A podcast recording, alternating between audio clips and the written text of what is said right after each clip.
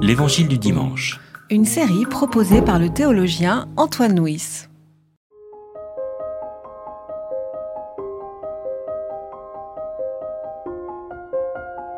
C'est moi qui suis le bon berger. Le bon berger se défait de sa vie pour ses moutons. Quand il voit venir le loup, l'employé, celui qui n'est pas berger et pour qui il ne s'agit pas de ses propres moutons, s'enfuit en abandonnant les moutons. Et le loup s'en empare, il les disperse. C'est un employé, il n'a pas le souci des moutons. C'est moi qui suis le bon berger. Je connais mes moutons et mes moutons me connaissent, comme le Père me connaît et comme moi je connais le Père. Et je me défais de ma vie pour mes moutons. J'ai encore d'autres moutons qui ne sont pas de cet enclos. Ceux-là aussi, il faut que je les amène. Ils entendront ma voix et ils deviendront un seul troupeau, un seul berger. Si le Père m'aime, c'est parce que moi, je me défais de ma vie pour la reprendre. Personne ne me l'enlève, mais c'est moi qui m'en défais de moi-même. J'ai le pouvoir de m'en défaire et j'ai le pouvoir de la reprendre. Tel est le commandement que j'ai reçu de mon Père. Le chapitre 10 de l'évangile de Jean donne deux images à propos de Jésus. Il dit qu'il est la porte et qu'il est le berger. La porte ferme l'enclos et permet de sécuriser le troupeau, alors que le berger est celui qui fait sortir le troupeau hors de l'enclos et qui le conduit.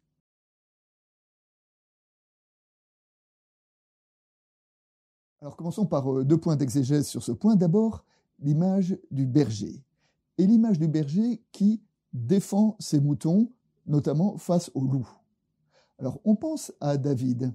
David qui lui-même était berger et qui parlait de son métier de berger à Saül le roi, et il euh, le dit de la façon suivante. Quand le lion et l'ours venaient enlever une bête du troupeau, je lui courais après, je le frappais, je délivrais la bête de sa gueule. S'il se dressait contre moi, je le saisissais par la barbe, je le frappais et je le tuais. Donc c'est vraiment l'image du, berger qui conduit, mais l'image aussi du berger qui protège.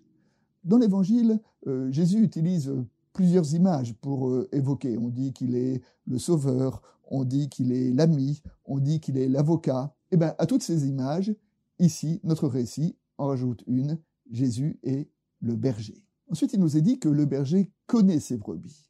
Alors, le verbe connaître, euh, en hébreu, le verbe connaître, c'est le même que le verbe aimer. Hein. Donc, c'est pas simplement une connaissance lointaine, mais c'est une connaissance euh, intime, une connaissance vraie.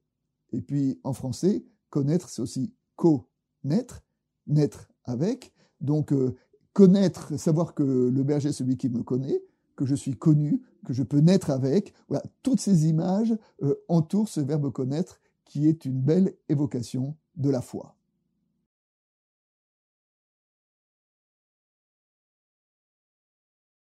Le premier thème d'actualisation de ce texte-là, c'est de revenir sur euh, les bergers et essayer d'élargir un peu notre propos et de parler des bergers dans la Bible. Ce qui est très étonnant, c'est que beaucoup de personnages, de grands personnages du Premier Testament étaient bergers. Alors allons-y. Abel était berger. Abraham était berger, enfin il a été appelé à devenir euh, berger pour répondre à sa vocation. Moïse, comme David, était berger quand ils ont reçu leur euh, vocation. Euh, ensuite, Amos, le prophète, était berger. Et enfin, dans le Nouveau Testament, ce sont les bergers qui ont été euh, les premiers à qui Dieu a fait part de la naissance de son Fils. Donc on voit que les bergers sont vraiment très présents dans la Bible parce que les bergers sont des représentants des, nomades. Hein. Les nomades, c'est des gens qui ne sont pas installés, qui sont en mouvement et qui, parce qu'ils sont en mouvement, peut-être sont prêts à se, déplacer, ce qui est une évocation de la foi les bergers dorment dehors, les bergers plus souvent que les autres euh, contemplent les étoiles, écoutent ce que raconte le vent. Peut-être est-ce pour cela que les bergers, plus souvent que les autres, entendent la parole de Dieu. Mais dans ce passage-là, il nous est dit à propos du berger qu'il se défait de sa vie pour ses moutons. Hein. Et alors ça, ça nous rappelle euh, la première désignation de Jésus qu'on trouve dans l'évangile de Jean, lorsque Jean-Baptiste dit à propos de Jésus, c'est lui l'agneau de Dieu qui ôte le péché du monde. Alors l'anneau de Dieu, c'est bien sûr euh, l'agneau euh, qui est sacrifié, sacrifié pour ôter le péché. Eh bien là, c'est pas pour ôter le péché, mais le, berger dans cet évangile est celui qui se défait de sa vie. Alors bien sûr, on, pense à ce verset cardinal important de l'évangile de Jean, lorsque Jésus dit Aimez-vous les uns les autres comme je vous ai aimé, et ensuite qui donne la clé de lecture de cet amour, Nul n'a plus de plus grand amour que celui qui se dessaisit de sa vie pour ceux qu'il aime. Alors se dessaisir de sa vie, euh, ça ne veut pas dire automatiquement mourir, mais se dessaisir, c'est donner de sa vie. L'amour dans l'Évangile, ce n'est pas une émotion, ce n'est pas un, sentiment. L'amour, c'est se défaire de sa vie pour permettre, pour donner de la vie euh, à son prochain, pour permettre à son prochain de, grandir dans toutes les dimensions de sa personne. Et c'est en cela que euh, Jésus Ici, l'image du berger qui se défait de sa vie pour ses moutons. Enfin, dans notre texte, une troisième image, c'est lorsque Jésus dit qu'il a d'autres moutons. Il a d'autres troupeaux ailleurs qui un jour sont appelés à rejoindre le grand troupeau de, ceux qui suivent le berger. Alors, euh, ces autres moutons, euh, on pense dans le cadre de l'évangile de Jean probablement que, l'évangéliste pense à, tous les non-juifs qui sont appelés et qui vont rejoindre l'Église, mais nous pouvons aussi, derrière cela, nous entendre une image de l'Église qui est euh, plus grande que les frontières que nous voulons lui, lui assigner. Hein. Nous devons euh, savoir que, que le troupeau du Christ est plus grand que les hommes et les femmes que je vois et que je connais, et c'est cette ouverture à laquelle nous sommes invités par euh, ce récit.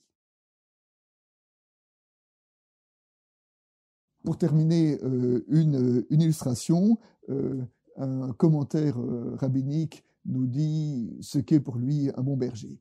C'est un commentaire à propos du récit de l'Exode, lorsque Dieu voit Moïse qui fait paître son, troupeau et qu'il se révèle à lui au buisson ardent. Et le commentaire dit que Dieu regardait comment Moïse menait son troupeau. On dit que quand il arrivait sur une nouvelle pâture, il envoyait d'abord les agneaux pour qu'ils puissent manger euh, l'herbe la plus tendre. Ensuite, il envoyait la brebis pour qu'ils puissent manger l'herbe plus dure. Et enfin, à la fin, il envoyait les, béliers qui, eux, pouvaient manger les chardons. Et Dieu s'est dit, ben, c'est un bon berger. Euh, il prend bien soin de son troupeau. C'est lui que j'appellerai pour conduire mon troupeau.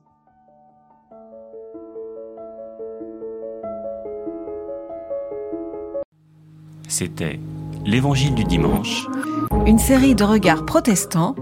Enregistrée par Antoine Nuis. Voix off, Dominique Fano-Renaudin.